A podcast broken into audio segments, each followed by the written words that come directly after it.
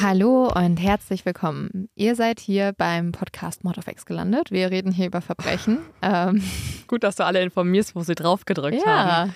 Gut. Ihr seid hier gerade in einem Podcast, den ihr euch anhört. Ja. Wir sind die Journalistinnen Leonie Bartsch und Lynn Schütze. Wir machen Mod of X jeden Montag. Und ihr müsst ab jetzt immer dabei sein, ob ihr wollt oder nicht. Leo, wie geht's dir gerade? Komm mal, so ein bisschen Smalltalk mal wieder. Haben wir selten gemacht. Ach, willst du auch über das Wetter reden gleich? Ja. Ein bisschen? Regnet ja. gerade.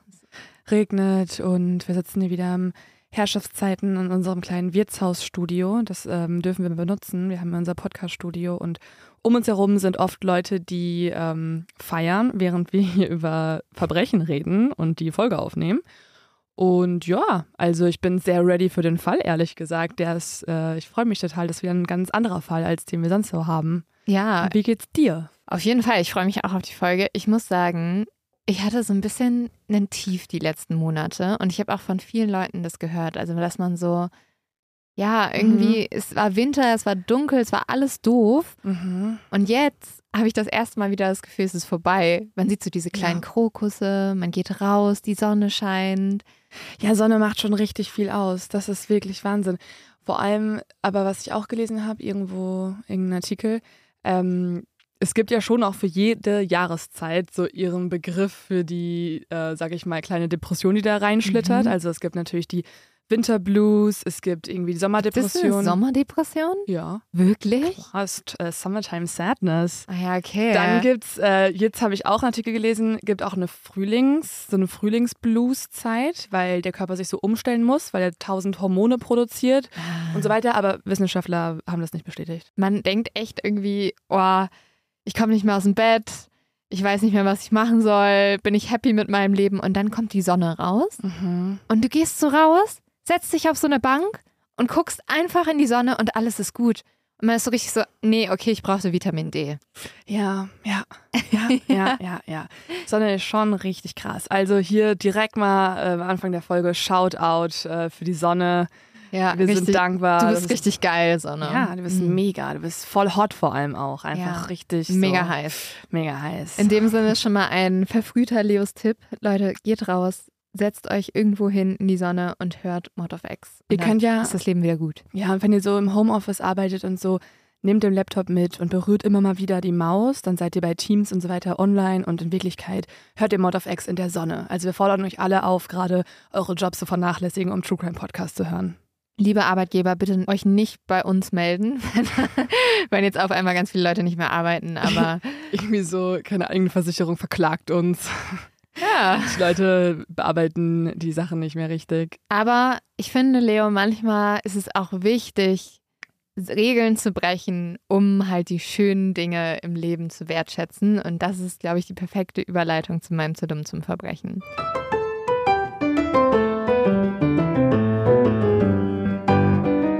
Bei meinen zu dumm zum Verbrechen kommt es diesmal zu einem Gefängnisausbruch und es ist wirklich Prison Break. Hier. Es ist richtig Prison Break und ich würde jetzt mal Alex, unseren Cutter, bitten, die Musik von zu dumm zum Verbrechen so ein bisschen abzuändern in jetzt so eine Prison Break Musik. Mm. Weil diese zwei Gefangenen aus Virginia, die haben alles gemacht, um aus diesem Gefängnis rauszukommen. Sie haben erst mit nur einer Zahnbürste und mehreren Metallgegenständen ihre Zellwand eingeschlagen. Wow. Dann haben sie mit Eisenstäben, die eigentlich die Betonwände stabilisiert haben, ein kleines Loch nach draußen gebuddelt. Okay. Sind da durchgeklettert und haben sich dann aus dem Staub gemacht. Aber es gab eine ganz besondere Mission. Diese zwei Männer hatten etwas, das wollten sie unbedingt sehen. Deswegen haben sie diesen Ausbruch auf sich genommen. Und zwar wollten die Männer Pfannkuchen essen gehen. Oh also, mein Gott. Es ist eigentlich ein zu dumm zum Verbrechen für dich, weil ich habe das Gefühl, du würdest auch so viel auf dich nehmen, um Waffeln Korrekt, zu essen. Ja, genau, wollte ich gerade sagen. Also ich habe noch eine Frage, warum nicht Waffeln, warum Pfannkuchen? Obwohl, wenn man ehrlich ist, ist auch ein bisschen das Gleiche. Man ja. kann so den gleichen Teig nehmen und so. Aber es ist total verständlich. Es ist mega nachvollziehbar. Komplett. Also man muss sagen, wir wissen nicht ganz genau, wo die Männer hin wollten, aber sie haben auf jeden Fall den Fehler gemacht, dass sie knapp elf Kilometer hinter dem Gefängnis sich erstmal in ein Café gesetzt haben und halt dort Pfannkuchen gegessen haben. Ich, das finde ich einfach auch so niedlich. Also vielleicht sind sie auch, vielleicht sind sie richtig krasse Verbrecher, aber irgendwie ist das, das zumindest ist ein bisschen niedlich. Ja, also sie wurden dann im International House of Pancakes gefasst. Oh und dort hatte sie halt jemand erkannt und hat die Polizei gerufen. Und sie sind aber wenigstens mit vollen Mägen zurück ins Gefängnis gekommen. Ja, hä, vielleicht waren die Pfannkuchen einfach immer zu wabbelig oder so angebraten im Gefängnis. Ich glaube, im Gefängnis gibt es keine Pfannkuchen, Leo. Keine Ahnung. Es tut mir leid, das sagen zu müssen. Falls du mal ins Gefängnis gehst, es wird keine Pfannkuchen oder Waffeln geben. Echt gar nicht, denkst du? Ähm, vielleicht machen die ja für dich so eine Ausnahme. Ich werde es vielleicht irgendwann mal rausfinden. Mal sehen. Wie Falls jemand dich mal kidnappen sollte und foltern will, dann muss er dich einfach komplett auf Waffelentzug setzen. Ja, stimmt. Waffeln sind einfach mega, Leute. So, Leo. Ich glaube, jetzt haben wir genug über Pfannkuchen und Waffeln geredet und jetzt wird es, glaube ich, Zeit für deinen Fall. Weil der zieht Ja. uns doch eigentlich wieder zurück in diese Winterdepression, oder? Eigentlich schon. Wir gehen nämlich in dieser Folge ausnahmsweise mal, ich glaube, da waren wir noch gar nicht mit Mord of X, nach Irland. Mhm. Hatten wir schon mal einen irischen Fall hier? Ich glaube nicht. Ich glaube nämlich auch nicht. Und ich weiß ja nicht, woran denkst du, wenn ich Irland sage? Was sind so deine ersten Assoziationen? Dunkle Landschaften, viel Regen, Mhm. so verwunschene, so verwunschene Städte. Ich denke irgendwie auch ein bisschen an Harry Potter, obwohl das England ist. Mm, An Herr der Ringe könntest du denken, Ja. weil ähm, Tolkien hat sich inspirieren lassen von der Westküste Oh. in Irland. Also ich muss sagen, ich wollte immer schon mal nach Irland. Mhm. Und das steht auch ganz oben auf meiner Liste. Und jedes Mal, wenn ich das Leuten erzähle, sind die so, "W- warum? Es Hä? regnet. Aber ich, ich glaube, es ist halt eine richtig beeindruckende Landschaft. Ja. ja, ich war tatsächlich einmal in Irland und das kann ich nur bestätigen. Also es ist wirklich so verwunschen, wie du denkst. Und vor allem ist es auch so ein bisschen unser Land, muss man sagen, weil ich finde, es hat einen Crime-Faktor dort, Mhm. so von der rauen Natur und von dem windigen und kalten Wetter. Und vor allem gibt es ja auch den Irish Coffee. Und Mhm. wir haben ja hier schon prominent angekündigt, dass wir nicht mehr trinken während der Mord of X-Folgen. Aber vielleicht könnte man ja, wir trinken nur noch Kaffee, haben wir ja gesagt. Vielleicht müssten wir einfach öfter nach Irland. Dann haben wir wieder das alte Motto eingeführt. Oh, ja. Irland. Mord of X in Irland. Ähm, ich warte drauf. Ich bin bereit. Bevor es jetzt gleich mit der Folge losgeht, hier eine kurze Werbeunterbrechung und auch ein Dankeschön. In diesem Fall an Bookbeat, dass wir diese Recherche überhaupt finanzieren können und das uns ermöglicht wird. Mit Bookbee könnt ihr über 900.000 Hörbücher und E-Books auf eurem Smartphone und Tablet hören und lesen. Ihr findet dort Thriller, ihr findet Romance-Sachen. Ich war jetzt auch gerade im Urlaub und es ist halt super praktisch, dass du die Sachen auch einfach runterladen kannst, die Hörbücher, und so auch offline hören kannst. Du kannst auch die Lesegeschwindigkeit flexibel anpassen, falls mal schneller gehen soll. Und mit dem Schlaftimer verpasst du keine spannende Minute. Und wir empfehlen euch an dieser Stelle ein Buch, das auch gut zur Folge passt, falls ihr euch mit dem Thema, um das es auch gleich unter anderem gehen wird, noch genauer auseinandersetzen wollt. Dann gibt es auf Bookbeat ein Buch namens Verschwörungsmythen von Michael Blume mit dem Untertitel Woher sie kommen, was sie anrichten und wie wir ihnen begegnen können. In dem Buch beschäftigt sich Michael Blume unter anderem mit Fragen wie steckt Bill Gates hinter dem Coronavirus, um mit dem Impfstoff noch reicher zu werden oder um die werden in geheimen Fabriken entführte Kinder gequält, um an das begehrte Adrenochrom zu kommen? Und gehört das alles zu einer großen Verschwörung zur Übernahme der Weltherrschaft? All das schaut sich Blume an und zeigt die Schwachstellen von Verschwörungsbewegungen auf und prognostiziert den Niedergang der QAnon-Bewegung um ihren scheiternden Messias Donald Trump. Ich wollte euch jetzt noch erzählen, was ich gerade höre. Das ist Totenfang von Simon Beckett. Ich habe das mal gelesen, aber es ist so lange her, deswegen freue ich mich, dass ich das gerade mal wieder hören kann. Und zwar geht es darum, dass ein Toter an einem abgelegenen Mündungsgebiet in Essex angespült wird. Und die Wasserleiche ist stark verwest, Hände und Füße fehlen, das Gesicht ist nicht mehr zu erkennen. Aber die Polizei ist sich sicher, sie wissen, wer es ist. Es gibt nämlich einen jungen Mann aus dem Ort, der seit Wochen verschwunden ist. Und alles deutet eigentlich auf einen Selbstmord hin. Aber jetzt gibt es jemanden, der zweifelt. Das ist der forensische Anthropologe Dr. David Hunter. Nämlich am nächsten Tag wird ein Fuß geborgen und Dr. David Hunter ist sich sicher, dieser Fuß gehört zu einer anderen Leiche. Und kurz darauf treibt ein weiterer Toter im Wasser. Also ihr merkt, hier ist viel los und äh, Simon Beckett schreibt auch einfach sehr, sehr toll. Also kann ich gut empfehlen. Wir haben auch noch was für euch. Ihr könnt Bookbeat jetzt 60 Tage lang kostenlos testen und erhaltet Zugang zu über 900.000 Büchern. Dafür gebt entweder den Code Mord of X bei der Anmeldung ein oder meldet euch direkt auf bookbeat.de-mord of X an. Also bookbeat.de-mord auf X. Einfach dort anmelden. Alle Infos dazu findet ihr wie immer auch in den Show Notes.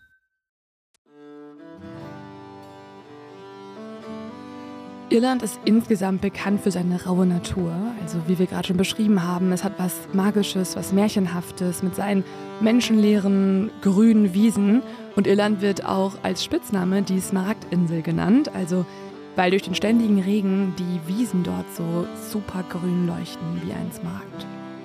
Irland ist, wie wir es ja gerade schon hören können, an der Hintergrundmusik auch bekannt für seine musikalischen Überlieferungen, für seine Folklore und seine volkstümlichen Geschichten über zum Beispiel winzige Kobolde mit versteckten Töpfen voller Gold. Es ist bekannt für Geschichten vom Schutzpatron Patrick, der die Insel von Schlangen befreit haben soll. Oder auch bekannt für das dreiblättrige Kleeblatt als Symbol für die christliche Dreifaltigkeit. Und neben den Folklorenmärchen wird in Irland aber auch heute noch eine andere Geschichte erzählt. Diese Geschichte wird von Generation zu Generation weiter überliefert. Es ist die Geschichte eines Kriminalfalls, der das Land über 40 Jahre lang bewegen wird. Und er bekommt in der irischen Bevölkerung nur den Namen Gubu. G-U-B-U. Klingt irgendwie sehr süß, muss ich sagen. Auch ja. wenn es das wahrscheinlich nicht ist. Nein, Gubu ist nämlich die Abkürzung für vier Adjektive für die Wörter grotesk, unbelievable, bizarre und unprecedented.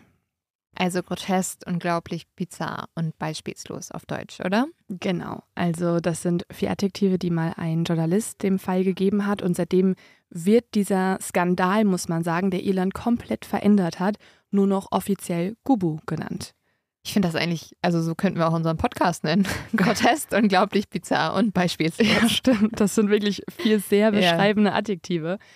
Ja, es ist, ähm, es ist auf jeden Fall ein Begriff, den sehr viele Iren kennen, wenn man sie darauf anspricht, gerade auch die Älteren, die das alles live miterlebt haben. Und man muss sagen, es war einer der schrecklichsten, einer der wirklich ausnahmslosten, wie der Name schon sagt, politischen Skandale, den Irland jemals erlebt hat und das ausgelöst durch ein schreckliches Verbrechen. Und um dieses Verbrechen jetzt mal genauer uns anzuschauen, gehen wir in der Geschichte zurück und zwar nach Dublin ins Jahr 1982. Es ist Juli und für irische Verhältnisse ist es sehr warm und sehr sonnig. Wir haben ja gerade schon darüber geredet, dass es in Dublin eigentlich sonst immer super kalt ist und im Jahr 1982 war es das auch. Also der Winter war zuvor extrem kalt. Und man muss dazu auch noch wissen, in Dublin bzw. in Irland ist es in der Zeit noch gar nicht üblich, dass man Heizungen in den Häusern hat.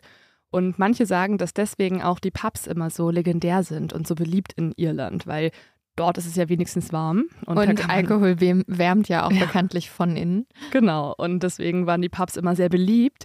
Das ändert sich jetzt langsam und jetzt wird es auch irgendwie ein bisschen sonniger. Ähm, deswegen genießen die Leute jetzt auch den Juli total und sind umso glücklicher, dass der Sommer endlich gestartet ist. Am 22. Juli verbringen viele der Menschen in Dublin den Tag im Park, so auch die 27-jährige Bridie Gargan. Bridie ist Krankenschwester und sie hat bis gerade noch im Krankenhaus gearbeitet, aber nachdem jetzt ihre Schicht zu Ende ist, wollte Bridie sich nochmal ein bisschen in die Sonne legen und hat sich vorgenommen, nach der Arbeit mit ihrem kleinen Renault, ähm, also ihr erstes eigenes Auto, in den nahegelegenen Phoenix Park zu fahren. Hier will sie noch ein paar Sonnenstunden genießen und auch ein bisschen abschalten, weil im Krankenhaus ist es ja auch, wie man das so kennt, sehr stressig und ähm, ja, sie hat eine harte Woche hinter sich. Bridie ist in einem kleinen Dörfchen aufgewachsen auf dem Land und sie kommt aus einer Großfamilie, also mit elf Kindern und ist auf einer Farm groß geworden und hat aber trotzdem immer schon davon geträumt, ihr eigenes Ding zu machen und vor allem wollte sie immer schon in einer Großstadt leben. Und hier ist sie jetzt, also sie lebt ja jetzt in Dublin und um uns Bridie noch mal ein bisschen besser vorzustellen, Bridie hat ein rundes Gesicht und dunkelbraune, glatte Haare mit Pony. Ihr Charakter ist so sonnig wie der Tag in Dublin, erzählen ihre Freunde. Und obwohl sie eigentlich sehr viel mit diesen Freunden macht, ist sie heute aber alleine unterwegs. Im Park wiederum ist sie nicht die einzige. Genauso wie Bridie hatten viele Menschen die Idee, den Tag im Park zu verbringen. Hier sind Jogger, hier sind Familien und hier sind auch Picknicker. Der Phoenix Park ist nämlich riesig. Er ist die größte Grünanlage der Stadt. Und hier befindet sich außerdem auch die Residenz des Präsidenten und die amerikanische Botschaft.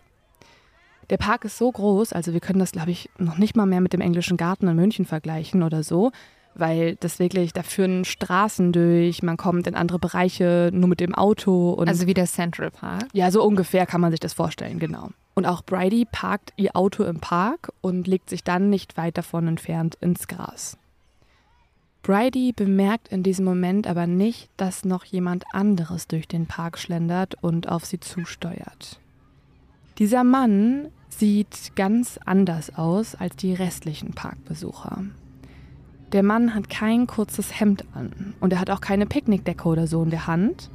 Der Mann trägt stattdessen eine winterliche, wollige Stoffhose, einen dicken Pulli aus Tweed und eine Fischermannsmütze und außerdem, und das ist auch sehr ungewöhnlich schick, eine Fliege um den Hals. Also ist er eigentlich viel zu schick und viel zu warm vor allem angezogen, ja. oder? Deswegen drehen sich auch öfter mal Parkbesucher nach ihm um, weil ja, er passt so gar nicht in das Bild von den Parkbesuchern sonst. Er hat außerdem einen Bart und dunkle, lockige Haare. Und so vom Aussehen wirkt er wie so 30, 40 Jahre alt. Die anderen Parkbesucher drehen sich aber nicht nur wegen seiner Kleidung nach ihm um, sondern weil er auch etwas Schweres zu transportieren scheint. In seiner einen Hand hält der Mann kein Eis oder so, sondern einen großen blauen Rucksack mit einem Hammer drin. Und in der anderen Hand hält er ein mysteriöses, über einen Meter langes, in Plastik eingewickeltes Objekt. Das ist natürlich jetzt noch komischer, ne? Dieses Outfit und dann, dass er so, so zwei Sachen vor sich hin trägt. Unbeirrt von diesen ganzen Blicken läuft der Mann aber weiter durch so ein paar Bäume, über die Wege und immer weiter in Richtung des silbernen Renaults. Das Auto gehört ja Bridie, die liegt in der Nähe und bemerkt aber nicht, dass der Mann sich ihr nähert. Der Mann und Bridie sind jetzt alleine auf der Wiese und nur noch ein Gärtner sieht von weiter weg, was jetzt passiert. Dieser Gärtner heißt Paddy und Paddy mäht gerade den Rasen vor der US-Botschaft.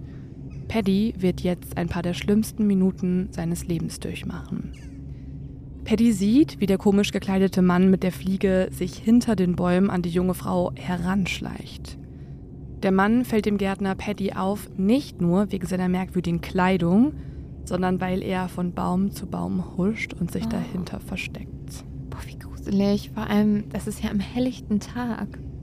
Ja, aber da ist jetzt halt leider niemand mehr. Und der Mann denkt, dass der Gärtner, also der Mann bemerkt den Gärtner wiederum nicht. Mhm. Dann sieht der Gärtner Paddy, wie dieser komische Mann die junge Frau plötzlich packt. Bridie spürt in diesem Moment auch die Hände hinter sich. Sie schießt hoch und rennt los zum Auto.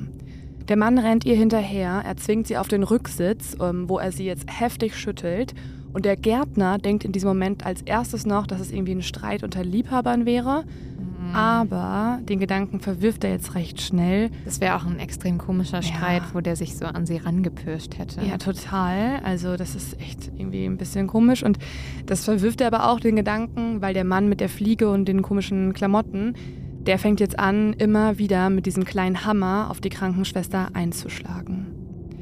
Der Gärtner realisiert jetzt erst richtig, was da gerade passiert. Er springt jetzt über den Zaun, er sprintet zum Auto von den beiden und schreit dann ganz laut, was ist hier los?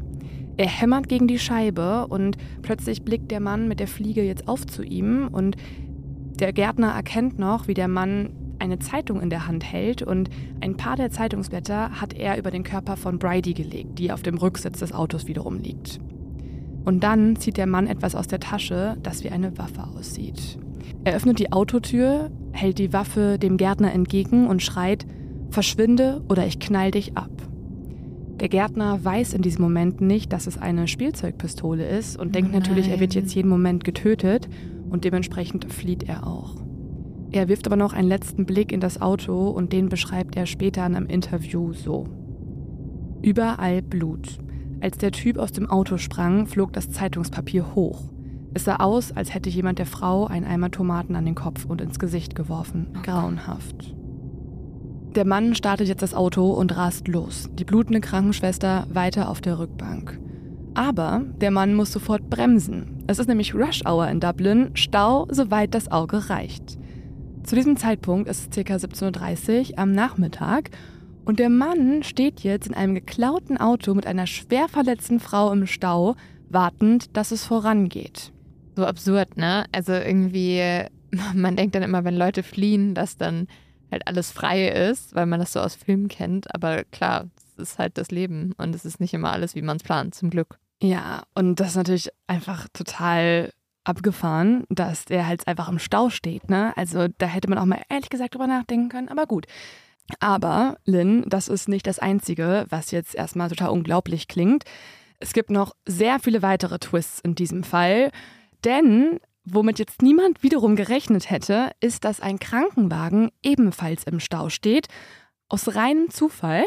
Und die Fahrer des Krankenwagens sehen jetzt wiederum den Renault und auch, dass an der Windschutzscheibe ein Parkausweis für das St. James Hospital klebt.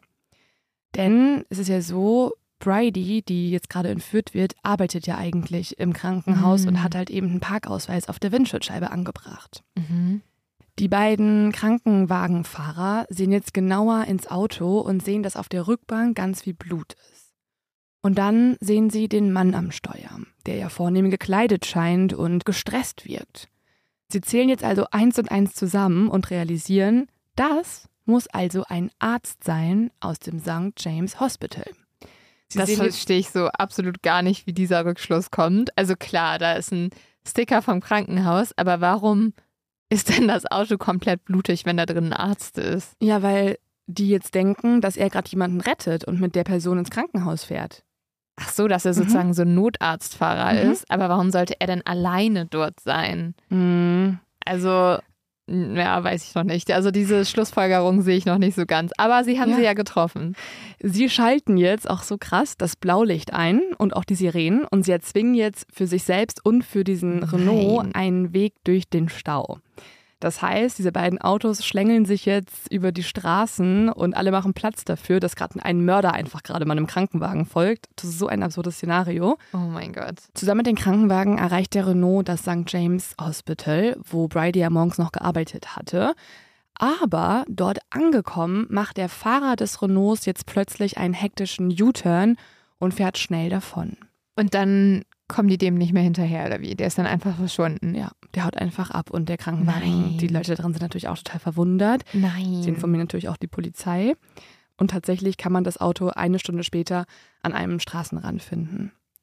Darin liegt jetzt die Krankenschwester Bridie Gargan bewusstlos mittlerweile und tatsächlich wird sie vier Tage daraufhin an ihren schweren Kopfverletzungen sterben und wurde Opfer dieses unbekannten Mörders. Am nächsten Tag sind die Zeitungen und Fernseh-News-Sendungen, kann man sich ja vorstellen, voll mit Schlagzeilen über den Angriff im Park. Es ist ja auch eine total merkwürdige Tat. Nichts wurde Bridie irgendwie gestohlen und man fragt sich jetzt einfach, was wollte dieser Mann und vor allem, was war auch sein Motiv? Das macht ja gar keinen Sinn. Also total merkwürdig. Er hat jetzt natürlich irgendwie das Auto dadurch bekommen. Ja, das wird ja gefunden wieder eine Stunde später. Ah ja, stimmt. Also eigentlich macht es überhaupt keinen mhm. Sinn. Es müsste eigentlich ein persönliches Motiv sein. Ja. Drei Tage später wird das Ganze jetzt noch verwirrender. Dafür verlassen wir jetzt mal Dublin und gehen raus aufs Land und zwar nach Edenderry. Das ist ungefähr eine Stunde entfernt von Dublin. Und hier lebt der junge Landwirt Donald Dunny. Donald hat eine Zeitungsanzeige aufgegeben und möchte ein Jagdgewehr verkaufen. Auf diese Anzeige hat sich auch jemand gemeldet und um halb elf will er den potenziellen Kunden jetzt am Postamt von Edenderry treffen. Der Kunde erscheint und er ist ein höflicher, freundlicher Mann, ein bisschen merkwürdig schick gekleidet mit Hut und Fliege, aber das kann ja Donald egal sein, Hauptsache er verkauft sein Jagdgewehr. Haben wir doch irgendwo schon mal gehört, Hut mhm. und Fliege. Ja, das sind leider seine Merkmale von diesem unbekannten Mörder. Der vornehme Mann und der Landwirt Donald unterhalten sich jetzt und der Mann sagt, er würde die Waffe gerne nochmal testen, bevor er sie kauft. Und da sagt Donald so, ja, meinetwegen können wir das machen. Und dann brechen die beiden in Donalds Auto auf zu einem Moor in der Nähe. Weil sie dort schießen wollen? Genau. Okay, ja. Sie fahren vorbei an einer Kirche, raus ins sumpfige Nirgendwo. Die Kirchengänger erzählen später, wie sie den Landwirt mit einem für diese Jahreszeit merkwürdig gekleideten Begleiter gesehen haben. Was ist mit dem? Ist dem immer kalt? Eine der großen Fragen in diesem Fall. okay. Zuerst macht jetzt der 27-jährige Donald selbst ein paar Probeschüsse, um zu zeigen, ja, funktioniert alles, so musst du es machen. Dann reicht er dem Mann die Waffe. Der nimmt das Gewehr jetzt in die Hand, dreht sich um und schießt ihm dann aus kurzer Distanz ins Gesicht. Einfach so. Was? Ja. Dann zieht der Mann die Leiche ins Gestrüpp am Rand, rennt zum Auto seines Opfers und verschwindet damit. Aber ich frage mich jetzt natürlich, was ist das für ein Mann? Also ist der irgendwie wahnsinnig? Was ist sein Plan? Hat er überhaupt einen Plan oder mordet er einfach wahllos? Weil beide Morde wirken ja auf den ersten Blick total unnötig. Mhm. Also als hätten sie gar kein Motiv, gar keinen Sinn gehabt. Ja, voll. Also, wenn man jetzt denkt, dass es zum Beispiel dem Mörder jetzt gerade auch irgendwie um die Waffe geht und das Auto, dann Mhm. denke ich mir so, ja, aber hättest du dir einfach drohen können und dann abhauen können? Warum musst du auch noch die Person ermorden? Ja, es sei denn, er braucht jetzt die Waffe, um damit irgendwie einen weiteren Mord zu begehen und vielleicht nicht zu wollen, Mhm. dass man das zurückverfolgen kann, aber eigentlich total dumm dafür, noch einen Menschen umzubringen. Ja. Es wirkt super wahllos. Komplett. Also man fragt sich wirklich, was im Kopf dieses Mannes los ist. Mhm. Ja, das fragen sich jetzt gerade alle, aber man muss auch sagen, die beiden Taten werden noch nicht verbunden miteinander. Also das äh, macht die Polizei zu diesem Zeitpunkt noch nicht. Am Sonntagnachmittag, ungefähr sechs Stunden nach dem Mord, findet jetzt ein siebenjähriges Kind die Leiche von Donnell, schrecklich entstellt durch die Schusswunden am Kopf. Mehrere hundert Polizistinnen und Polizisten sind direkt im Einsatz. Das Auto wird als erstes entdeckt und zwar abgestellt im Zentrum von der Hauptstadt Dublin. Noch fehlt den Ermittlern aber jeglicher Zusammenhang zwischen den Fällen. Die Morde erscheinen jeder für sich ebenso grausam wie sinnlos. Und es wird noch eine ganze Woche dauern, bis die Ermittler dann entscheidend vorankommen. Das tun sie durch Zeugenaussagen, zum Beispiel von den Kirchengängern, die ich vorhin erwähnt habe. Zeugen, die nämlich an diesem Vormittag in der Kirche waren, erinnern sich ja, dass sie den Landwirt in Begleitung eines Mannes gesehen haben, der einen schicken Tweedmantel getragen hat und eine Mütze. Der Milchverkäufer erinnert sich wiederum an die sehr kultivierte hauptstädtische Sprechweise des Mannes, so sagt er, und diese Beschreibungen ähneln auffällig der Beschreibung, die der Gärtner vom Täter im Phoenix Park abgegeben hat. Außerdem erinnert sich eine Angestellte in einem Reisebüro, wo der auffällig gekleidete Mann ein Busticket gekauft hat, dass er sehr redegewandt war und er wirke auf sie, so sagt sie der Polizei, als hätte er Diener zu Hause. Was? Okay, es war noch Mhm. eine andere Zeit. Also, Ja. wer um Himmels Willen hat Diener zu Hause? Ja. Auch Besucher einer Bar wiederum erinnern sich an den Mann. Sie sagen, dass sie auf seinem Pullover ein paar Flecken gesehen hätten, die aussahen wie Blut. Aber das war auch nicht das einzige Auffällige an ihm. Er sei in der Bar in Richtungen Toiletten gegangen und hat sich dort seinen Bart abrasiert. Das haben sie auch beobachtet. Also Leute, wenn ihr sowas in der Bar beobachtet, Ja. egal was, einfach mal die Polizei rufen, nur so vorsichtshalber. Wenn der extrem viel rote Flecken auf äh, seinem Jackett hat und dann auch noch sich so den Bart abrasiert auf so einer öffentlichen Toilette, mm, Könnte verdächtig sein. sind so ein paar Red Flags, Mhm. würde ich sagen. Im wahrsten Sinne des Wortes. Ja. Und dann erlangen die Ermittler auch einen richtigen Durchbruch. Und zwar finden sie Fingerabdrücke am Tatort von der Attacke auf die Krankenschwester Bridie.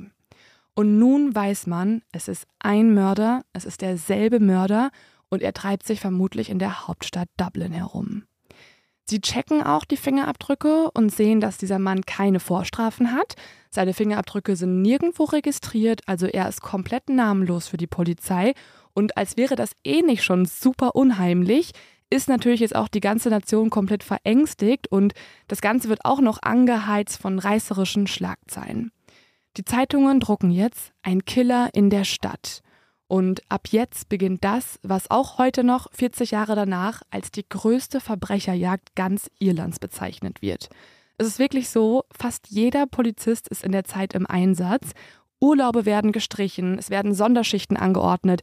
Rund um die Uhr, auch nachts wird ermittelt und man muss endlich herausfinden, wer ist der Mörder auf freiem Fuß in Irland. Ja, ich glaube, das Gruselige an diesem Fall ist auch und warum alle Menschen so panisch waren, ist, dass du ja auch kein eindeutiges Opferschema Mhm. hast. Also du hast keine Ahnung, Komplett. wer und warum wird das nächste Opfer sein. Also niemand fühlt sich wahrscheinlich gerade sicher in Irland. Nee, gar nicht.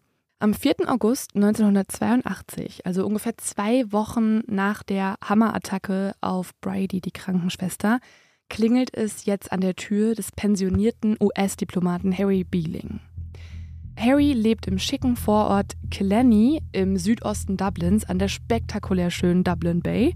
Also so die beste Gegend, wo man wohnen kann in Dublin. Gut, er ist ja auch Diplomat. Ne? Ja, ja, ja, genau, er ist Diplomat. Und der macht sich aber jetzt nicht so viele Gedanken. Also er wohnt ja auch in einem super sicheren Viertel und so. Und ja, der öffnet jetzt die Tür und vor der Tür sieht er einen vornehm gekleideten Mann mit einer sympathischen Art zu sprechen. Der Mann sieht so aus, als wäre er aus der Oberschicht und außerdem behauptet der Mann auch, dass er einige Monate zuvor mal Gast bei einer seiner Partys gewesen sei. Also man muss sagen, Harry feiert öfter mal bei sich in der Wohnung so ein paar nette Partys mit so ein paar Leuten aus der Oberschicht und da wäre genau dieser Mann jetzt auch gewesen. Und Harry sagt jetzt, ja, okay, kann sein, ich erinnere mich halt nicht mehr an alle Gäste. Was wollen Sie denn? Und der Mann sagt jetzt, dass er sich noch daran erinnern kann, dass es damals ein unvergesslicher Ausblick war. Die Lage sei so toll und er wollte jetzt mal fragen, ob er da nochmal das Ganze fotografieren dürfte. Auch eine bisschen komische Frage, ne? So random Mann klingelt an der Haustür, Ja. will ein Foto machen. Aber wahrscheinlich hat er halt auch, war das voll klug, weil er noch so geschleimt hat Ja. und so gesagt hat, so, oh, das war der beste Ausblick, den ich je gesehen habe. Ja, ja, ja, genau das war es auch. Also der Harry Beeling ist jetzt auch ein bisschen geschmeichelt und er stimmt jetzt auch diesem Fotografieren zu. Doch kaum ist der Mann jetzt im Haus, zieht der Fremde eine Waffe und bedroht Harry. Er verlangt jetzt Geld von ihm, aber da Harry nichts in der Wohnung hat, sagt er, dass er sein Scheckheft holen könnte und fragt, ob der Mann auch Schecks akzeptieren würde. Der Fremde bejaht und deswegen geht dann der Diplomat Harry in den ersten Stock. Dort findet er das Scheckheft aber nicht und wird jetzt total panisch und entscheidet sich ganz spontan, dass er über ein Fenster flieht und rettet sich, muss man jetzt mal sagen, auch so vermutlich das Leben. Aber auch verklug, dass er dann einfach abhaut. Aber ich muss sagen, es gibt sowieso so ein paar Sachen, die ich ein bisschen merkwürdig finde. Also erstmal, also dass dieser Diplomat einfach fremde Leute in sein Haus gelassen hat, der Mhm. muss doch eigentlich damit rechnen, dass ihn auch mal Leute vielleicht überfallen würden oder so. Mhm. Und dann finde ich es auch merkwürdig, dass dieser Unbekannte einfach einen Scheck akzeptieren wollte, weil da müsste er ja auch einen Namen draufschreiben, den müsste er ja einlösen. Das sind alles so Sachen, die eher in meine Rubrik zu dumm zum Verbrechen gehören. Ja, eigentlich schon. Ne? Also es ist schon ungewöhnlich, dass ein Räuber einfach einen Scheck entgegennimmt. Dieser Botschafter Harry, der ist auch ein bisschen älter schon. Also es ist schon bemerkenswert, dass er einfach so aus dem Fenster klettert. Und das sind tatsächlich auch so Fragen, die werden natürlich direkt auch in der Presse diskutiert und da werden sehr viele Fragen gestellt. Und es kommen auch einige Gerüchte auf. Zum Beispiel sagen einige Gerüchte, dass der Diplomat Harry Beeling eine Vergangenheit beim US-Geheimdienst CIA gehabt habe. Aber man muss natürlich auch sagen, in so mysteriösen Fällen wie diesem hier sind Gerüchte auch eh schon schnell im Umlauf. Aber gerade wenn er mal bei der CIA war, dann ist es ja noch merkwürdiger, dass er diesen Typen einfach reinlässt. Also dann müsstest du ja gerade wissen, dass du nicht unbekannte Leute einfach reinlässt. Da kann ich jetzt schon mal sagen, wir werden nicht genau herausfinden, ob das wirklich stimmt, dass Harry Beeling bei der CIA war. Aber das ist eines der Top-Gerüchte, das die Runde macht nach diesem Einbruch. Fakt ist auf jeden Fall, dass der Diplomat direkt die Polizei informiert und die wiederum sind sich jetzt sicher, dieser fremde Mann, der geklingelt hat, das war unser Mann. Das ist der Doppelmörder. Und jetzt wird's noch komischer, Lynn. Also wie gesagt, es gibt eh schon so ein paar Wie? Twists, es Noch gibt so ein paar? Sachen, die man nicht so nachvollziehen kann, die irgendwie Fragen aufwerfen. Ich will einfach wissen, wer dieser Mann ist. Ja, das wollen alle wissen und das klärt sich tatsächlich jetzt auch. Und niemand anderes als der Mann selber bringt seinen Namen ins Spiel. Nach dem Überfall auf den Diplomaten klingelt es jetzt bei der Polizei. Die nehmen jetzt das Telefon ab und der Mann am anderen Ende der Leitung sagt, dass er derjenige war, der beim US-Diplomaten eingebrochen sei. Und sagt er auch, dass er die anderen zwei Morde begangen hat? Darauf geht er gar nicht ein, aber da sind sich ja eh schon alle sicher, weil die, das Phantombild, was angefertigt wurde danach, das ist auch sehr ähnlich und die Kleidung und so weiter, das ergibt alles Sinn. Außerdem hat der Mann auch einen vornehmen Akzent und er versucht jetzt der Polizei am Telefon zu erklären, dass dieser sogenannte Überfall, sagt er, eigentlich nur ein Scherz gewesen sei, der ein bisschen nach hinten losgegangen ist. Mhm. Und, und das finde ich auch wieder so ein bisschen merkwürdig. Und genauso war das auch ein Scherz mit den zwei Morden, oder wie? Darauf ist er noch nicht eingegangen. Ähm, was aber auch ein bisschen auffällig ist, ist, dass im Hintergrund des Anrufers man leise eine Symphonie von Beethoven spielen hört. Ist das irgendwie so sein Ding mit der Fliege und Beethoven? Fühlt er sich irgendwie ein bisschen, ja, ein bisschen besser als alle anderen vielleicht? Könnte man so denken. Mhm. Es ist auf jeden Fall ungewöhnlich. Also auch die Polizei merkt jetzt, das ist jetzt der ungewöhnlichste, bizarrste Verbrecher, den sie jemals gesucht haben. Denn all das ist ja nicht das Klischee, was man denken würde. Schon gar nicht von einem Mörder mhm. oder auch nicht auch von einem Räuber auch nicht. Und die Polizei fragt den Mann am Telefon jetzt auch ganz direkt, wie er heißen würde. Natürlich denken sie nicht, dass er antwortet. Aber der Mann antwortet sehr ehrlich und sagt, mein Name ist Malcolm MacArthur. Und diesen Namen müssen wir uns jetzt einmal merken, weil das ist tatsächlich sein wahrer Name. Ich finde, das hat für mich so ein bisschen Vibes von Hannibal Lecter. Also Hannibal Lecter ist ja auch so ganz elegant und kann sich ganz mhm. gut ausdrücken und ist eigentlich irgendwie ein Mann aus der Oberschicht, mhm.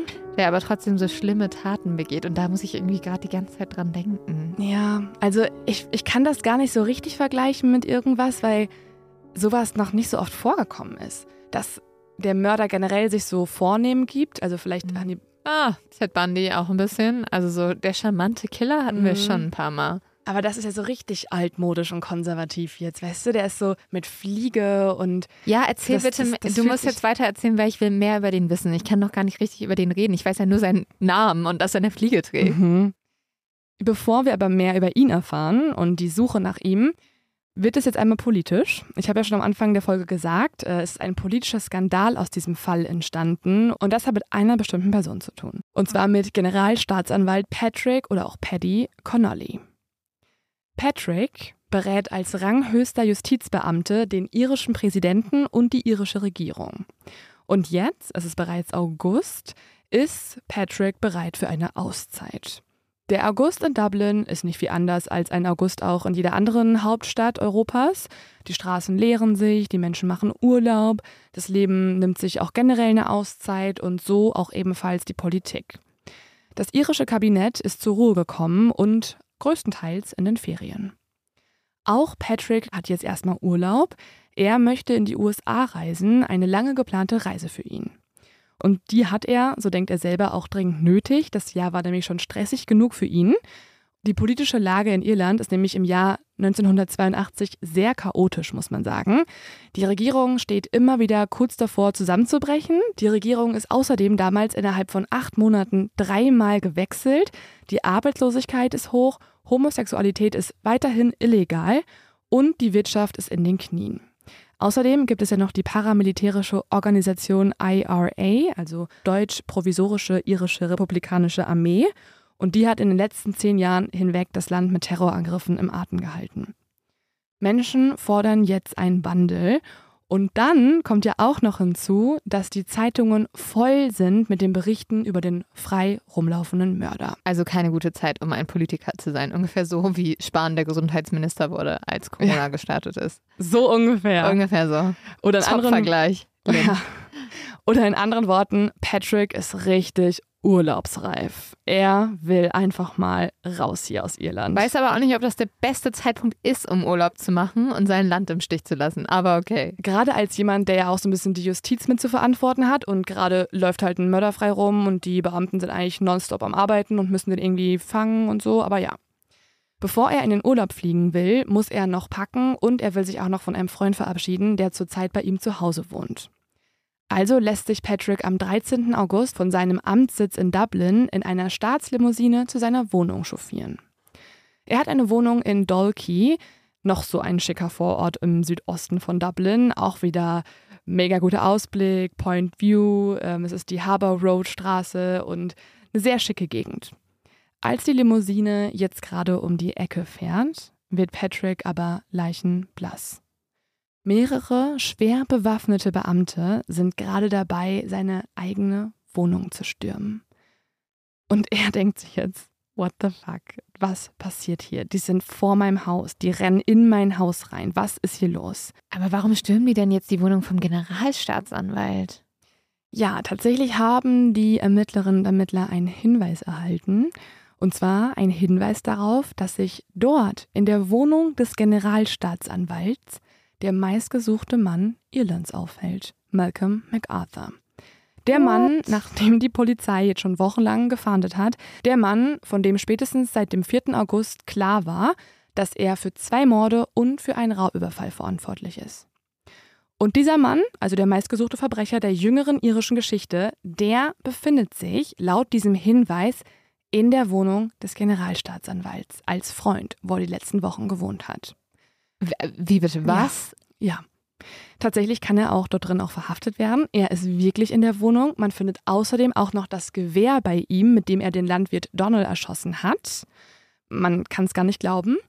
Und das Ganze ist aufgeflogen, als sich das Netz immer mehr um Malcolm MacArthur zusammengezogen hat. Am 12. August haben nämlich Beamte Anwohnern von Point View Phantombilder gezeigt von diesem Halstuch tragenden Mann mit welligem Haar und ja, sie haben ihn beschrieben als vornehm auftretend. Und eine Person in der Gegend hat gesagt, ach krass, den erkenne ich wieder. Der sieht aus wie der Neffe vom Generalstaatsanwalt, der gerade bei ihm wohnt. Das fanden die Polizisten jetzt ein bisschen merkwürdig. Der Mann, der aussieht wie Malcolm MacArthur, der wohnt bei dem Generalstaatsanwalt. Auch komisch, dass er selber das nicht identifiziert hat. Ne? Es gibt ja schon das Phantombild. Mhm. Also ne, als Chef vom, vom Justizwesen quasi hättest du das schon bemerken können. Aber gut. Und daraufhin stürmen die Polizisten eben seine Wohnung. Ich habe so viele Fragen. Mhm. Also warum ist er beim Generalstaatsanwalt zu Hause? Ja, das fragt sich jetzt ganz Irland. Also es gibt sehr viele Theorien auch hierzu und jeden Tag werden dazu neue Schlagzeilen gedruckt. Aber was das Gute natürlich erstmal ist, endlich können die Ermittler zuschlagen und den Mann auch wirklich verhaften und sie bringen ihn dann auf die nächstgelegene größere Polizeistation. Und bevor wir jetzt uns mit Malcolm MacArthur beschäftigen und mit seiner Vernehmung als auch mit seinem möglichen Motiv, müssen wir uns erstmal ganz kurz anschauen, was der Generalstaatsanwalt jetzt macht. Was denkst du, Lynn? Es wäre natürlich klug, dass er jetzt einfach irgendwie sagt, ich kläre das alles auf, mhm. ich schaue mir das an, ich ähm, ja, ich gehe meines Amtes nach und versuche hier Gerechtigkeit zu bringen und das Ganze aufzuklären. Vielleicht eine Pressekonferenz, der oder so, ne? Das wird schon Sinn machen. Patrick Connolly, findet, er habe jetzt noch dringender Urlaub verdient und Was? fliegt scheinbar ungerührt am nächsten Tag nach New York für seine Amerikareise. Nein, nicht sein Ernst. Und damit entfacht Patrick Connolly einen Mediensturm, wie es ihn selten gegeben hat in Irland. Irlands Regierungschef in der Zeit ist Charles Howey, ein ebenso charismatischer wie umstrittener Politiker. Er ist eigentlich sehr beliebt wegen seiner Volkstümlichkeit, aber auch sehr berüchtigt wegen seines Lebensstils, weil man merkt ein bisschen, dass er sich diesen Lebensstil unmöglich leisten könnte vom Gehalt eines Ministerpräsidenten. Der Präsident Charles Howey schäumt jetzt bei der Pressekonferenz, die er jetzt alleine geben muss, weil sein Justizminister ist schon längst im Urlaub oh und sein Gott. Generalstaatsanwalt, der das Ganze ausgelöst hat, unter anderem, der ist jetzt auch noch abgehauen nach New York. Das heißt, Howie muss die Pressekonferenz selber halten, obwohl er ja gar nicht das sozusagen verantwortet und das auch gar nicht sein Spezialgebiet ist. Er versichert jetzt aber den Medien, dass eigentlich der Patrick ein Ehrenmann sei und er, ja, das, das, kann, das muss ein Zufall sein. Also dieser Generalstaatsanwalt, der kann nicht gewusst haben, dass er einen Mörder beherberge, denn, denn das würde gar nicht zu ihm passen. Und er bringt jetzt einen Satz, der immer wieder zitiert wird und der auch quasi stellvertretend für den Skandal wird. Er nennt das Ganze nämlich an unprecedented situation, a bizarre happening, an almost unbelievable mischance. Sinngemäß eine groteske Situation, ein beispielloser Vorgang, ein bizarres Geschehen, ein fast unglaubliches Pech. Und aus diesen Adjektiven, grotesk, unbelievable, bizarre, unprecedented, schuf ein Zeitungskolumnist dann das Kürzel Gubu, das einerseits für immer synonym für diesen Fall sein wird, aber von da an auch heute gerne angeführt wird von Journalistinnen und Journalisten bei jedem politischen kleinen Skandal oder Skandelchen des Landes. Howie ist jetzt nicht nur wütend, sondern beordert seinen Generalstaatsanwalt auch auf der Stelle zurück nach Dublin.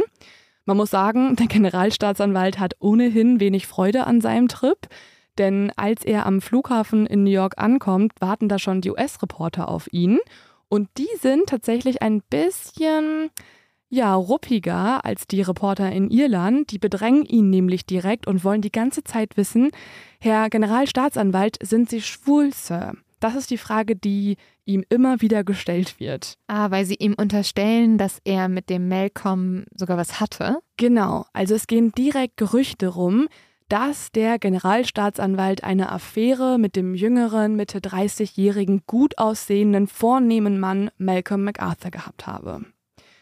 Zweieinhalb Tage später, nach seinem Abflug, ist Patrick Connolly jetzt auch wieder zurück in Dublin und am Abend des 16. August ist er auch noch seinen Job los. Also, Howie hat den eigentlich befreundeten Generalstaatsanwalt einfach so gekündigt. Ja, würde ich aber auch. Ja. Also da sind Leute für viel weniger gekündigt worden. Mhm. Der hat natürlich jetzt auch ein bisschen Druck und muss jetzt endlich mal erzählen, warum der Doppelmörder bei ihm zu Hause wohnt und das tut er jetzt auch. Er stellt die Dinge jetzt wie folgt dar.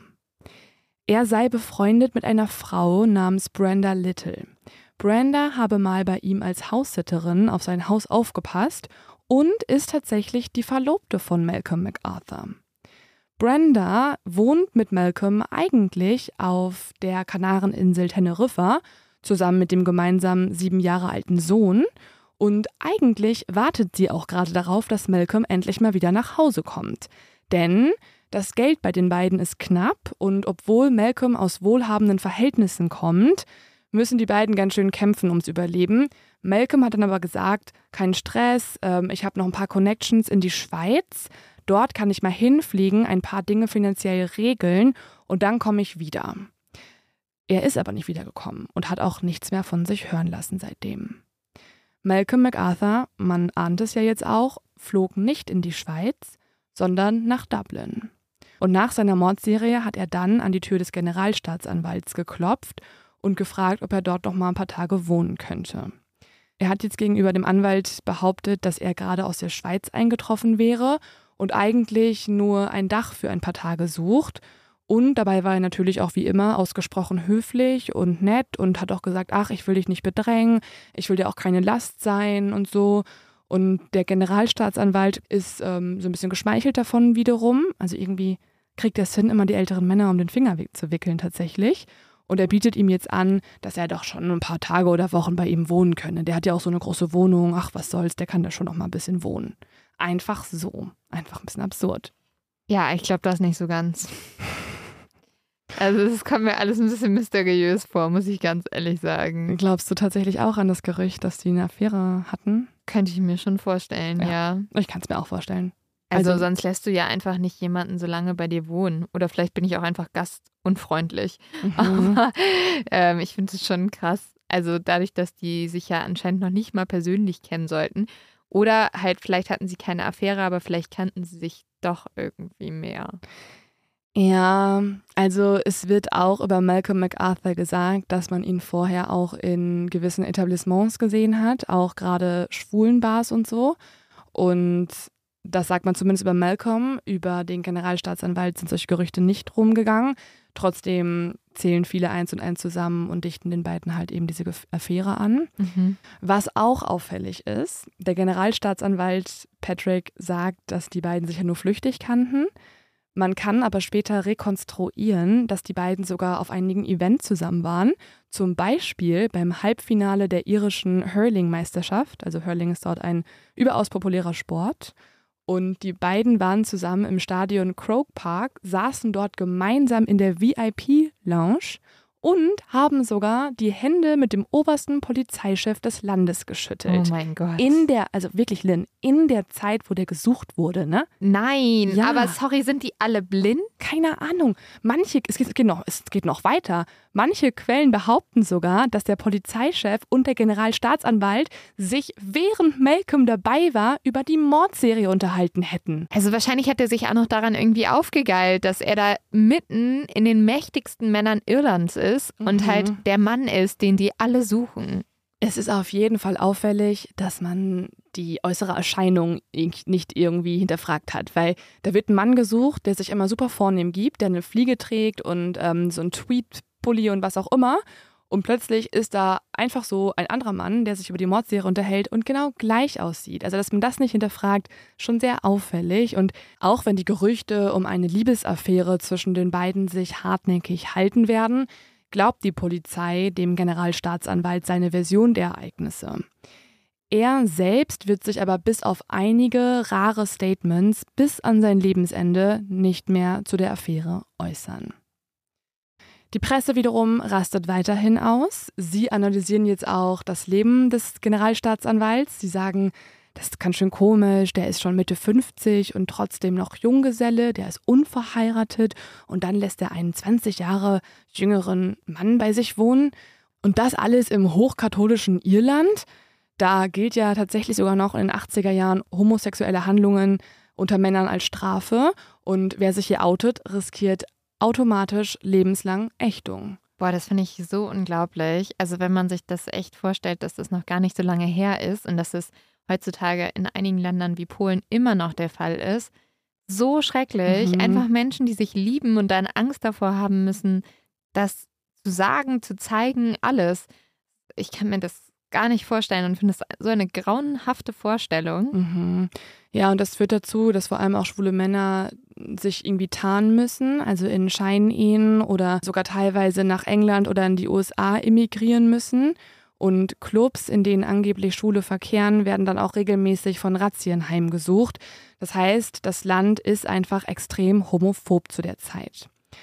Das ist in den USA aber ein bisschen anders. Da sind die Reporter, wie ich ja vorhin schon erwähnt hatte, ein bisschen direkter. Die fragen direkt, sind Sie schwul? Erzählen Sie mal. Und auch eigentlich total die absurde Frage, aber ja.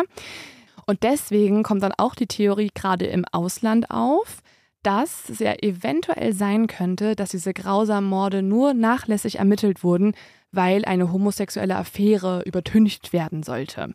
Also das wird jetzt sozusagen Irland vorgeworfen, dass es denen einfach zu moralisch unangenehm war und sie deswegen das Ganze auch sehr stiefmütterlich behandelt hätten. Tatsächlich gibt es zwei sehr gute informative Podcasts zu dem Fall. Einmal von der Irish Times und einmal von der BBC. Und dort haben Journalistinnen und Journalisten sich ausgiebig mit dem Fall beschäftigt, aber keine Belege gefunden, die über das Hören sagen oder über diese Gerüchte hinausgehen. Kommen wir also jetzt zu dem Täter selbst. Also, der bekommt jetzt die Aufmerksamkeit ganz am Ende der Folge, warum und wer er ist und so weiter. Ähm, davor haben wir uns erstmal alle anderen Personen in dem Fall angeschaut. Das würde ihm wahrscheinlich nicht passen, aber gut. Der wird jetzt zur Polizeistation gebracht und verhält sich auch hier weiterhin super merkwürdig. Ja, das ist ja auch das große Mysterium von diesem Fall. Also du hast uns ja die ganze Zeit im Dunkeln gehalten. Ich will jetzt aber wirklich endlich mal wissen, wer dieser Mann ist und vor allem, warum er das tut. Also ich weiß ja jetzt, er hat eine Frau auf Teneriffa, er zieht sich viel zu warm an, ähm, er trägt gerne Fliegen, er mag klassische Musik. Mhm. Er hat anscheinend extrem gute Connections zu gewissen Leuten Mhm. in oberen Schichten. Aber ich weiß immer noch nicht, warum er das alles tut.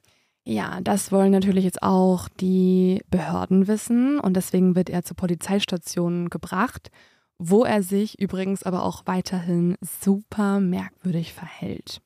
Er sieht ja ohnehin so aus, als käme er aus einem Agatha Christie-Roman, also ein Gentleman von oben bis unten mit sogar seidenen Einstecktüchern, die er jetzt auch noch bei sich trägt.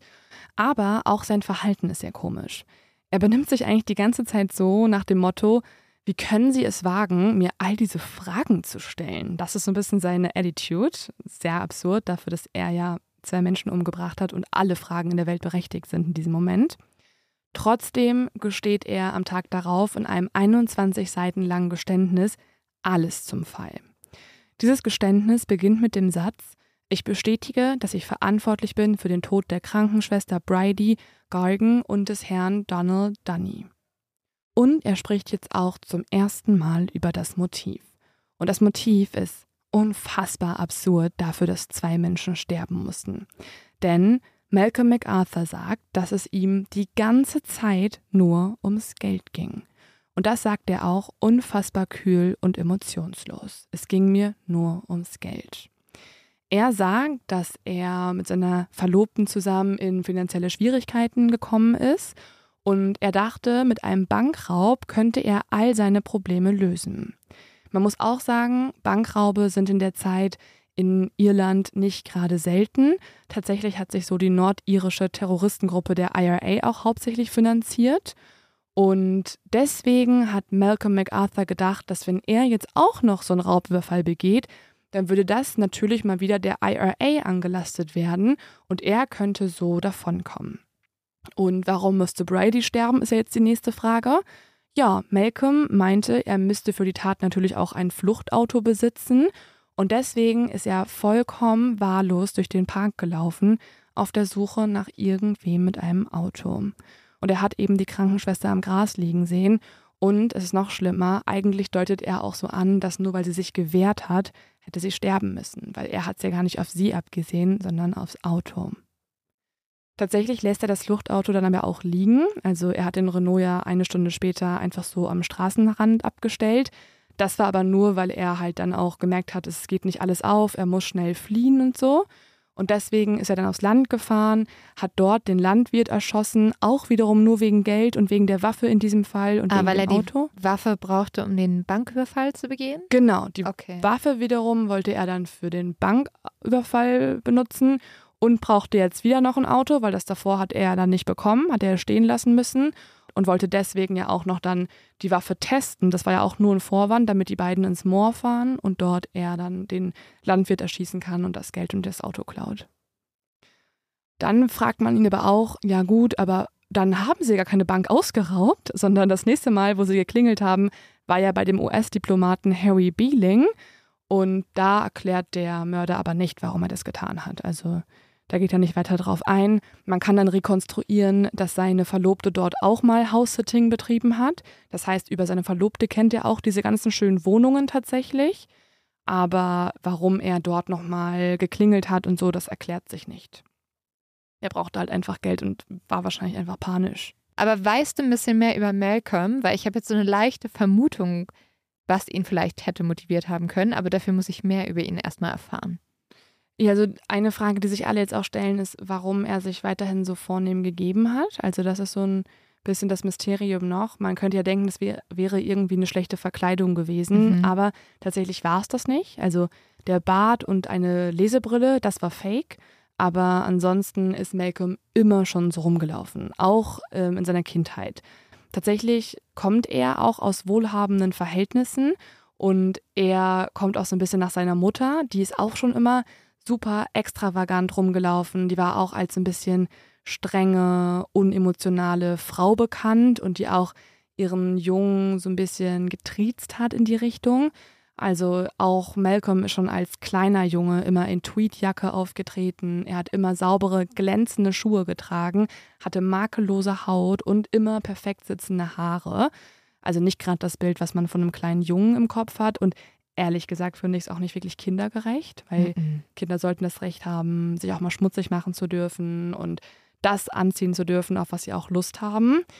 Viele von Malcolms Klassenkameraden, das kommt dann später auch noch raus, beschreiben ihn auch als Snob. Sie sagen, dass er schon immer sehr exzentrisch aufgetreten ist. Er hat sogar eine Fliege in der Schule schon getragen. Was? Ja, und dementsprechend kann man vielleicht auch sich vorstellen, dass er eher ein Einzelgänger war. Er wurde auch laut anderen Zeugen äh, stark gemobbt als kleines Kind und gerade auch sein äußerliches Auftreten machten ihn ja auch schon zu einem Außenseiter. In den Pausen ist Malcolm auch oft einfach alleine in der Klasse sitzen geblieben und hat Hausaufgaben gemacht. Und auch mit anderen Kindern hat er nicht viel gespielt, weil er auch sehr scheu war. Also er hatte kaum Freunde. Und man muss sagen, er hat auch eine sehr geschädigte Beziehung zu seinem Vater. Da wird erzählt, dass es auch zu gewalttätigen körperlichen Auseinandersetzungen kam. Und deswegen hat sich Malcolm dann auch schon mit 17 Jahren entschieden, sein Zuhause zu verlassen und ist nach Amerika gereist und hat dort ein Diplom in Wirtschaftswissenschaften gemacht. Und was ich auch auffällig finde, seine Mutter, die wird jetzt auch befragt, also gerade auch von der Presse wird die gefragt, was sie zu den Taten sagt. Und die redet so krass schlecht über ihren Sohn. Also klar, mhm. er ist Doppelmörder, natürlich will man nicht mehr positiv reden, aber sie sagt sogar explizit, dass er an die Wand oder an den Galgen gehört wow. und dass ein Gefängnisaufenthalt verschwendete Zeit und vergeudetes Geld wäre. Und das ist natürlich irgendwie krass. Ja, wenn das von der Mutter kommt. Mhm. Als Malcolms Vater dann gestorben ist, hat der Sohn 70.000 Pfund geerbt. Das war in der Zeit eine krasse Summe, also nach heutigem Wert zwischen 600 bis 700.000 Euro. Und damit hat Malcolm MacArthur, der damals gerade mal Anfang 20 war, sich ein sehr gutes Leben gemacht. Also er hat sich noch nie einen Job gesucht. Er hat immer davon profitiert, dass er reich ist und auch gut aussehend. Also tatsächlich hat er es ab jetzt nicht so schwer, durchs Leben zu kommen und hat dann auch später Brenda Little kennengelernt und mit ihr einen Sohn gezeugt. Eine Sache, die fand ich noch persönlich sehr spannend und die zeigt vielleicht auch das schlechte Verhältnis zu seiner Mutter. Tatsächlich wurde nämlich laut dem Autor Stephen Ray, der 20 Jahre nach der Mordstrecke ein Buch darüber geschrieben hat, etwas weiteres erwähnt. Der Autor erzählt, dass die Polizei damals in der Wohnung des Generalstaatsanwalts eine handschriftliche Notiz von Malcolm MacArthur gefunden hat. Und in dieser Notiz hätte Malcolm ausführlich beschrieben, wie er seine eigene Mutter töten wollte, um an deren Geld zu gelangen. Aber er wollte das Ganze auch noch weiter durchziehen. Also er hat wirklich aufgeschrieben, wie er eine Steckdose manipulieren wollte, wie er einen Stromschlag so erzeugen wollte. Und er hätte sogar angeblich auch geschrieben, wie lange er dann warten müsste, um sicherzugehen, dass sie tot wäre. Außerdem hat er sich in dieser Notiz angeblich auch noch Stichworte gemacht über sein Verhalten bei der Beerdigung dann, damit er nicht auffällt, dass er sie umgebracht hat. Okay, verrückt. Aber das hat er ja nicht gemacht, ne? Nee, das waren nur Notizen. Das hätte er als nächstes dann versucht quasi. Das war dann sozusagen laut dem Autor Stephen Ray sein nächster geplanter Mord. Aber ich finde, es zeigt halt nochmal, dass da auf jeden Fall keine gute Verbindung bestand, mhm. wenn er plant, seine eigene Mutter zu töten. Und ja, das kennen wir tatsächlich ja schon oft aus unseren Fällen. Mhm. Und dementsprechend wartet jetzt auch das ganze Land auf den Prozess gegen Malcolm MacArthur. Als der dann jetzt Januar 1983 zum Gericht gebracht wird, im Tweetanzug wieder mit einer Fliege, da spielen sich ziemlich hässliche Szenen ab. Malcolm MacArthur muss sich von der Polizei sogar schützen lassen. Er wird nämlich von wütenden Menschen dort empfangen, die ihn lynchen wollen an Ort und Stelle. Und jetzt kommt die nächste verrückte Wendung der Prozess, auf den das ganze Land gewartet hat, für den Journalistinnen und Journalisten aus dem ganzen Land und auch aus dem Ausland anreisen, von dem man sich Aufklärung jetzt endlich verspricht, von so vielen Fragen und Ungereimtheiten. Dieser Prozess dauert ganze sieben Minuten. Nach nur sieben Minuten ist das Ganze vorbei. Also einfach so. Was? Mhm. Malcolm MacArthur hat sich des Mordes schuldig bekannt an der Krankenschwester Bridie, wird dafür dann zur lebenslänglichen Gefängnisstrafe verurteilt. Tatsächlich wird der Mord an Donald Dune noch nicht mal verhandelt. Es werden keine Beweise vorgelegt, es werden keine Zeugen gehört und es ist fast so, als hätte Donald nie existiert. Und man kann sich auch vorstellen, Freunde und Angehörige sind darüber bis heute außer sich vor Wut. Mir kommt das alles so dubios vor. Ich frage mich halt mittlerweile auch, ob da, also jetzt gehe ich wirklich in die Verschwörungstheorien rein, aber ob dort vielleicht was vertuscht werden sollte und mhm. ob vielleicht sonst Donald, Donald Dune halt ja irgendwie doch mehr wusste oder nicht nur ein einfacher Landwirt war. Also warum also warum ja. schaust du dir das nicht genauer an? Ja, da gibt es schon so ein paar Klärungen für. Also das würde jetzt ein bisschen zu weit gehen, wenn man das so ganz aufbröselt. Aber in juristischen Fachblättern gibt es Abhandlungen ohne Ende, warum dieser Prozess genau so stattfand. Und zwar besagen diese Abhandlungen, dass die Anwälte von Malcolm MacArthur sich erhofft hatten, dass wenn sie super schnell gestehen und der Prozess mega schnell vorbei ist, dass dann dieser ganze Hype in Irland auch vorbei ist, also das, was alle wollen, und dass man ähm, einen einfacheren Deal hinkriegt. Also dass Malcolm MacArthur nicht ganz so lange ins Gefängnis müsste als eigentlich notwendig. Aber tatsächlich geht dieser Plan nicht so ganz auf. Also Malcolm MacArthur wandert ins Gefängnis, aber die Aufregung legt sich nicht wirklich.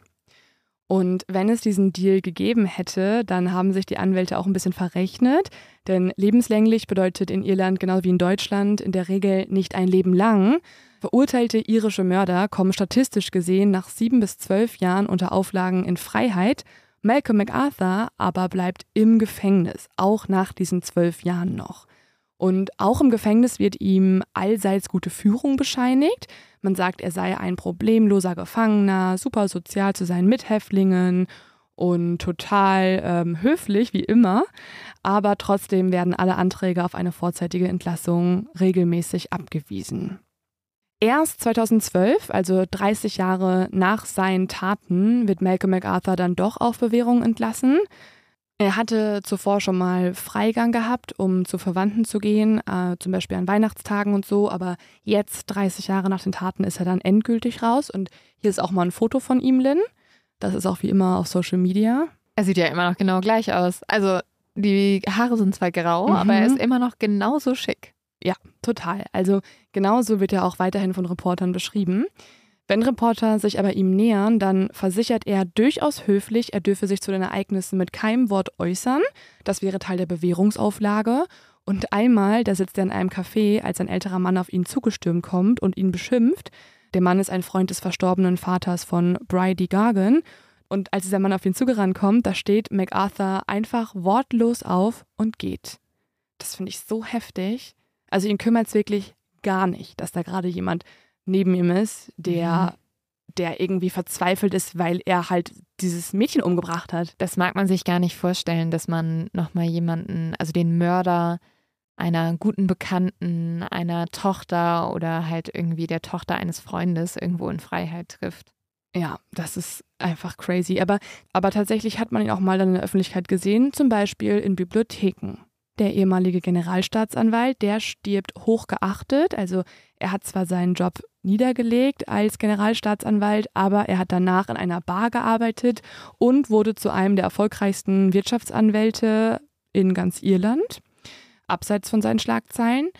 Was ein bisschen komisch ist, muss man sagen, als er mit 88 Jahren 2016 gestorben ist, da hat er mit seinem letzten Willen nochmal für ein paar ja, Schlagzeilen gesorgt.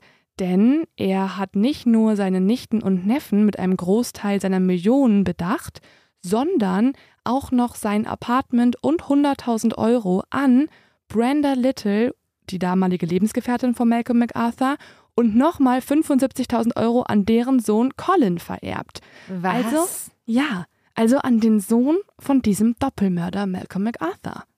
Ja, also da gab es auf jeden Fall eine engere Verbindung, sorry. Das ist schon heftig. Was aber ganz schön ist, und das finde ich auch nochmal einen wichtigen Punkt jetzt am Ende der Folge. Über die vielen Jahre hat sich natürlich etwas verändert in Irland. Also die Gesellschaft hat sich vor allem stark verändert. Die Macht der katholischen Kirche ist mittlerweile gebrochen und die antiquierte Rechtsprechung ist auch Gott sei Dank verschwunden. Tatsächlich hat Irland nämlich mittlerweile eine sehr lebendige LGBTQ-Gemeinde. Und auch die Einführung der gleichgeschlechtlichen Ehe wurde jetzt von der Bevölkerung ja mit großer Mehrheit äh, in einer Volksabstimmung befürwortet.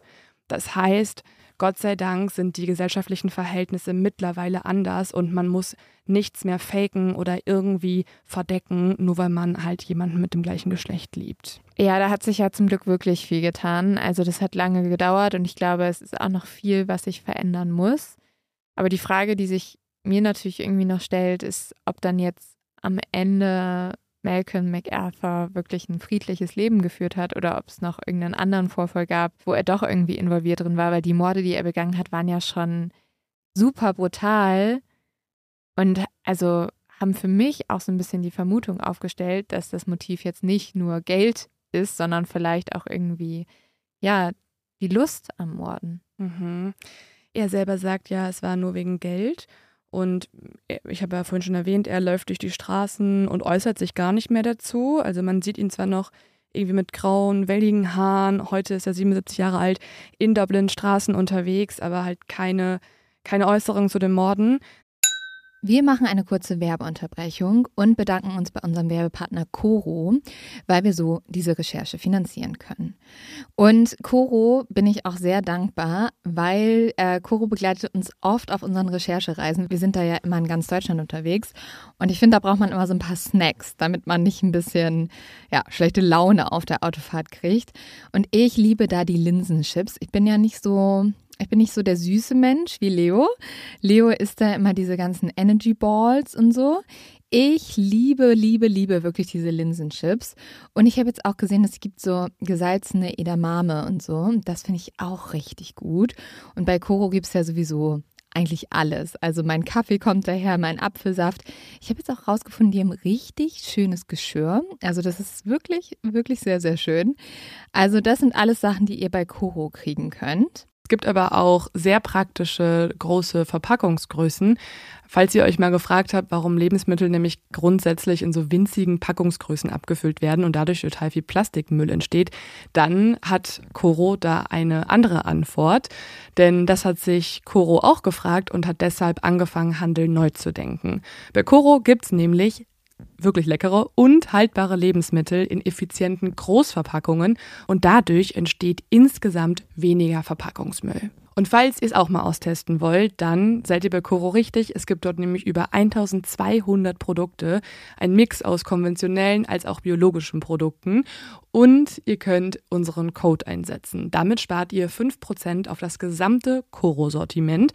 Und der Code ist Mord auf X. Einfach alles zusammengeschrieben und groß. Mord auf X, das einfach unter www.corodrogerie.de einlösen bis zum 31. Dezember 2024 und dann 5% auf alles sparen. Natürlich nochmal alle Infos in der Folgenbeschreibung. Tatsächlich hat er sich zu den Corona-Maßnahmen geäußert. Die fand okay. er toll, dass man Masken trägt.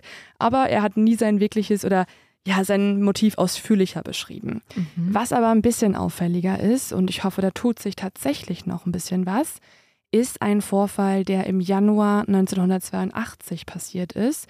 Und zwar wurde damals ein homosexueller Grafikdesigner in seiner Wohnung im Süden von Dublins gefunden, wie er brutal erschlagen wurde. Die Polizei hat damals den Täter nie fassen können. Die Ermittlungen, das sagen LGBTQ-Aktivistinnen und auch Journalistinnen und so, die Ermittlungen sollen schlampig geführt worden sein und von polizeilichen Vorurteilen sprechen sie auch gegenüber Schwulen. Es existieren außerdem vage Zeugenaussagen, die einen Mann mit welligem Haar gesehen haben wollen in der Nähe des Tatorts und dieser Mann soll ausgesehen haben wie Malcolm MacArthur. Es gibt zwar keine Beweise, die irgendwie dann diese Verwicklung nochmal näher beschreiben, aber LGBTQ-Aktivistinnen und Journalisten setzen sich halt dafür ein, dass dieser Fall noch weiter ermittelt werden soll und man wirklich auch jetzt so viele Jahre danach endlich mal rausfinden könnte, wer der Täter war. Wurde Malcolm MacArthur denn jemals dazu befragt? Nee, der wurde halt gar nicht irgendwie damit in Verbindung gesetzt, außer halt durch diese Zeugenaussagen. Und es war ja bevor er ins Gefängnis gekommen ist, also sehr mysteriös auf jeden Fall. Ich muss sagen, dieser Fall ist ja total verstrickt in diese Sachen, dass er einfach beim Staatsanwalt zu Hause war, dass er auch noch bei einem Diplomaten zu Hause war, also bei supermächtigen Leuten. Und ich habe irgendwie das Gefühl, dass wir noch nicht die ganze Story dazu kennen. Auch die Sache, dass er jetzt irgendwie gar nicht mehr darüber spricht, keine Auskunft gibt. Es wirkt für mich alles ein bisschen so, als hätte man die Leute da mundtot gemacht, weil man nicht will, dass alles rauskommt. Ich habe mich auch zwischendurch, war ich mal mhm. ganz kurz sehr verschwörungstheoretisch unterwegs und habe gedacht, vielleicht war der irgendwie wirklich ein Geheimagent oder mhm. so. Weil ich glaube, also für mich ist eigentlich nur zwei Möglichkeiten. Entweder er hat wirklich auch gemordet, weil es ihm Spaß gemacht hat und dann glaube ich auch tatsächlich nicht, dass diese zwei Fälle die einzigen war. Dann kann ich mir mhm. sehr gut vorstellen, dass dieser Mord an dem jungen Mann, der nicht gelöst wurde, dass der auch was damit zu tun haben könnte. Und die zweite Möglichkeit ist halt wirklich, dass er in irgendwelche Regierungssachen verstrickt mhm. war und Verschwörungstheorien. Ja, aber keine Ahnung. Warum, mhm. warum wird denn da alles so, also warum, warum dauert dieser Prozess irgendwie sieben Minuten? Es wird über Teile einfach nicht geredet. In ganz vielen Bereichen sind ja die Akten bis heute geschlossen. Da kann niemand Einsicht drin haben. Und dann, ich frage mich immer noch, also für mich macht vor allem der erste Mord an der jungen Frau im Park keinen Sinn. Mhm. Eigentlich das Motiv ist nicht schlüssig, weil er hätte sich sowohl Fluchtauto wie auch Gewehr Mhm. anders besorgen können. Mhm. Dazu kommt, dass auch er kein klares Opferschema hat. Es ist halt alles, Mhm. es macht für mich alles keinen Sinn. Sorry. Das, das unklare Opferschema spricht ja schon wieder ein bisschen dafür, dass es ihm gar nicht um die Morde oder die Menschen ging oder um das Morden an sich, sondern wirklich nur, dass wirklich diese Morde nur Mittel zum Zweck waren. Aber war er dann einfach extrem dämlich? Weil dir muss doch bewusst sein, wenn du eine Frau mitten am Mhm. Tag im Park entführst und verprügelst, dass das jemand mitkriegt. Ja, ich glaube schon tatsächlich, dass er vielleicht nicht die hellste Kerze war. Aber ich kann mir auch vorstellen, dass er durch auch so ein bisschen das Mobbing früher und vielleicht auch diese komischen Beziehungen zu seinen Eltern auch generell nicht gerade der empathischste Mensch war in der Welt. Also das ist ja oft diese Entwicklung, wenn du sehr viel Mhm. Leid in der Kindheit erfährst, dass das eventuell auch ähm, dich irgendwie dein ganzes Leben lang beeinflusst. Und Ja, aber also, ich weiß, das kann ein Auslöser sein, aber viele Leute wurden gemobbt in der Kindheit. Mhm. Also deswegen, Ja, aber das ist ja eh immer die Frage, ne? Keine Rechtfertigung. Klar, es gibt nie eine Rechtfertigung, warum du mordest. Ja, aber dann halt so, also wir kennen das ja irgendwie von einem BTK, der dann halt Leute ermordet, die aussehen wie seine Mutter. Mhm. Ja, also vielleicht ist es auch einer der wenigen Fälle, wir haben ja hier oft Sexualmorde, die wir besprechen. Vielleicht ist es einer der wenigen Fälle, wo es ihm wirklich ausschließlich ums Geld ging und er Menschen oder andere Lebewesen aber auch als so wenig wert empfindet, dass er gesagt hat, ach, ob ich den jetzt erschieße oder nicht, das ist einfach einfacher gerade. Da muss ich mit niemandem wirklich um die Waffe kämpfen, da kann ich das Auto einfach nehmen. Ist mir doch egal, ob, ich der, ob der noch leben kann oder nicht. Mhm. Natürlich hat er dann nicht beachtet, dass stärker nach ihm gesucht wird, als wenn er einfach nur ein Räuber wäre. Ja, ja. Also Ja. Mordmotiv Habgier und ich möchte noch nicht mal für die Waffe bezahlen, deswegen erschieße ich jemanden. Es ist auch ein bisschen ärgerlich, weil die irische Regierung ähm, hat nie alles preisgegeben, was es an Akten in dem Fall gibt. Also auch heute noch werden Ja, Teile unter Verschluss komisch. gehalten. Ja. Merkwürdig. oh Leute, ich Ja. raste hier noch auf. Aber Leo, eigentlich möchte ich nur damit sagen, dass ich nach Irland fliegen will und mir das vor Ort anschauen möchte. Ganz genau. Vielleicht klären wir Gubu auf. Hier bei Mord of Ich X. finde Gugu immer noch einen viel zu süßen Namen für so einen schrecklichen Mord, aber okay. Gubu. Ähm, ja, äh, erzählt uns doch mal, was ihr denkt. Also glaubt ihr, wie Leo, dass es wirklich einfach nur aus Habgier war? Oder steigt ihr mit mir auf den Zug auf, dass ihr mehr dahinter vermutet? Verschwörungstheorien und CIA. CIA ist mit involviert. Ja, es, ist, es, äh, es macht uns vielleicht nochmal eine schlaflose Nacht heute.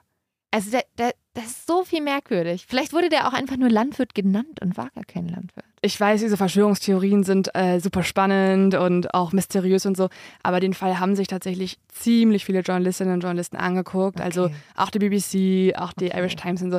Ich glaube ein bisschen, dass das schon aufgefallen wäre, wenn der Landwirt dann doch ein Terrorist war oder so. Ne? Also Okay.